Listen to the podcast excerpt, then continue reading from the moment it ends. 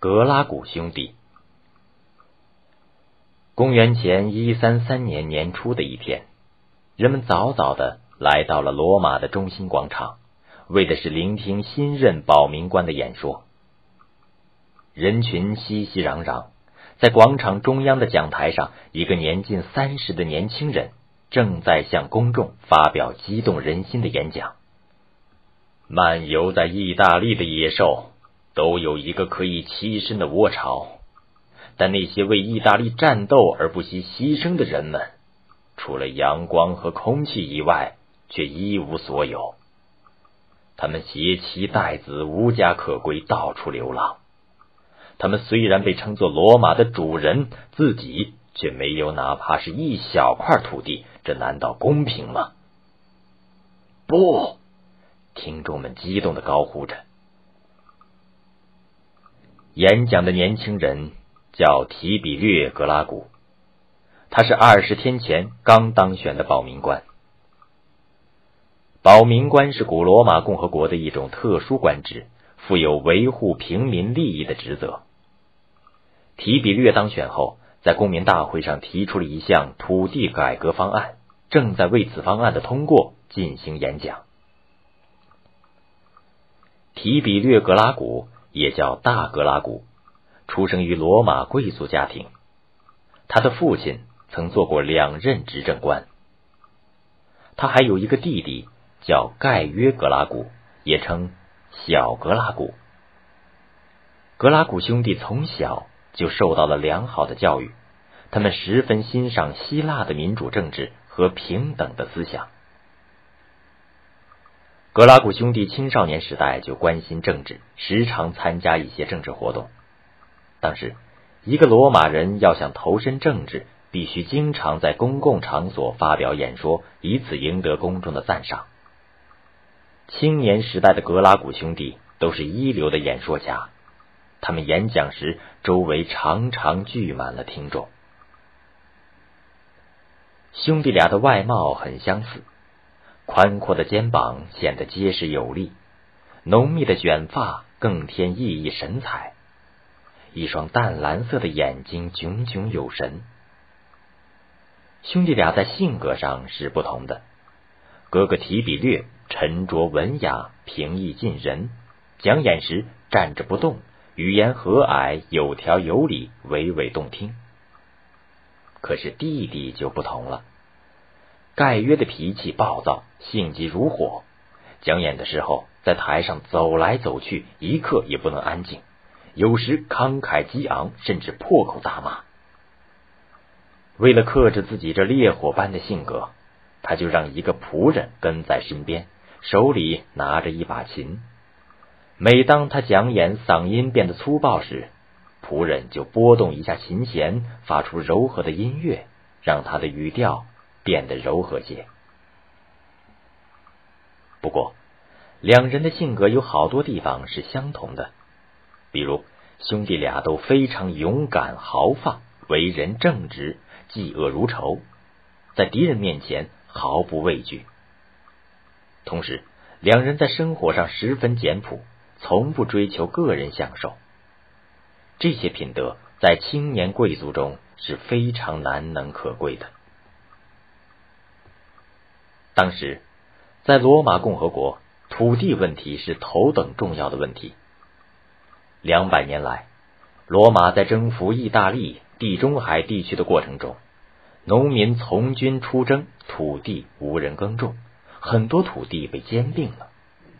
当农民回到家乡时，已无地可耕种，因此失地农民强烈要求重新获得土地，并且罗马的兵役法规定，服兵役的人必须自备服装和武器。由于农民破产，他们无力再去当兵。罗马共和国正面临兵源枯竭的局面。为了改变这种局面，新任保民官提比略提出一个土改方案：每个家庭最多可以占有二百五十公顷土地，多占的土地交给国家，然后把这些土地分为小块，再由国家分配给无地农民。这个法案得到了大多数平民的支持，但却遭到了许多大贵族的反对，因为他们不想交出哪怕一小块土地。贵族们的反抗变得越来越激烈，有些贵族装疯卖傻、蓬头垢面，身穿破衣烂衫，装出一副可怜的样子，在大街上游逛，企图得到人们的同情。贵妇们也穿起丧服，披头散发，从一个神庙跑到另一个神庙，祈求神灵保佑。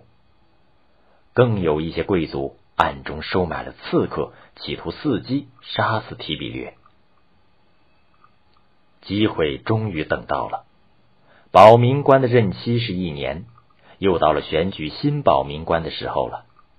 提比略为了不让土改方案中途夭折，决定再次参选。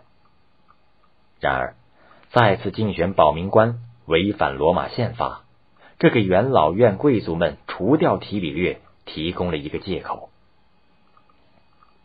在选举保民官的那天，成千上万的平民聚集在罗马的中心广场上，聆听提比略发表演说。而广场内外也来了许多反对派贵族，他们正寻找机会制造混乱。正在这时，有一个人来到会场，他告诉提比略说：“富豪们已经组织了武装，要来杀掉你，你们快做准备。”站在远处的人不明白发生了什么事，就大声的询问。因为人声嘈杂，提比略用手指了一下自己的脑袋，意思是说他的生命受到了威胁。群众顿时冲动起来，把在场的贵族们都赶跑了。此时，元老院也在开会商量对策。一个从广场逃回来的贵族报告说，提比略罢免了所有的保民官。自认为下一届的保民官，他在台上一再用手往自己头上指，要求给他戴上王冠，做罗马的国王。元老们一听就暴跳如雷，大祭司长更是高声喊道：“凡是要维护法律的，跟我来！”说完，他就撩起长袍，带头向广场跑去。元老们也都把长袍撩到肩上，怒冲冲的跟在后面。大祭司长是宗教的最高首领，元老们也都是一些有声望的人。他们气喘吁吁的冲进会场，后面还跟着一大群打手。人们先是一惊，恭敬的给他们让路，但是他们一进会场就向提比略猛扑过去。这时人们才清醒过来，急忙反击，于是双方展开了激战。元老院贵族和打手们提着棍棒。向提比略一顿劈头乱打，而平民们赤手空拳进行抵抗。打手们渐渐占了上风，改革派伤亡惨重，有三百多人惨遭杀害，他们的尸体被扔进了台伯河里。就这样，一场平民争取土地的改革运动被贵族残酷镇压了。提比略遇害后。他的弟弟盖约强忍悲痛，从正在服役的军队中回到家里。表面上，他不再抛头露面，既不参加任何政治活动，也不去为他哥哥申辩。但事实上，盖约对哥哥的改革事业坚信不疑。盖约虽然痛恨元老院的暴行，但他不露声色，以便等待时机实现他的政治理想。公元前一二六年，盖约被选为财务官。这一年，他刚好二十七岁。元老院对他存有戒心，不敢让他留在罗马，而把他派到萨丁尼亚省管理财务。两年后，盖约返回罗马。公元前一二三年，在他哥哥死后的第十年，盖约在平民的支持下竞选保民官。在选举的那一天，人们从四面八方涌入会场，广场上人山人海，彩旗迎风飘扬，人们急切的期待着盖约做他们的保民官。选举结果，盖约格拉古当选为公元前一二三年的保民官。盖约上任后，推行更激进的改革，给平民供应平价粮食，给予全体意大利人以罗马公民权。这些政策自然受到了反对派贵族的强烈反对。过了两年，改革派与元老们在一次会议上争吵起来，平民们因愤怒打死了一名反对派人士，这给了贵族们报复的绝好机会。第二天，反对派贵族一面举行游行反对盖约，一面组织暴徒对改革派展开屠杀。盖约被迫逃进罗马附近的丛林，身边只跟着一个仆人。这时追兵已经逼近，盖约绝不甘心被敌人俘虏，于是命仆人将自己杀死。随后的大屠杀中，盖约的支持者们有三千多人被杀。格拉古兄弟为了平民的事业献出了年轻的生命，罗马人民为纪念他们。精心制作了两尊塑像，树立在罗马城内风景最优美的地方，供后人瞻仰。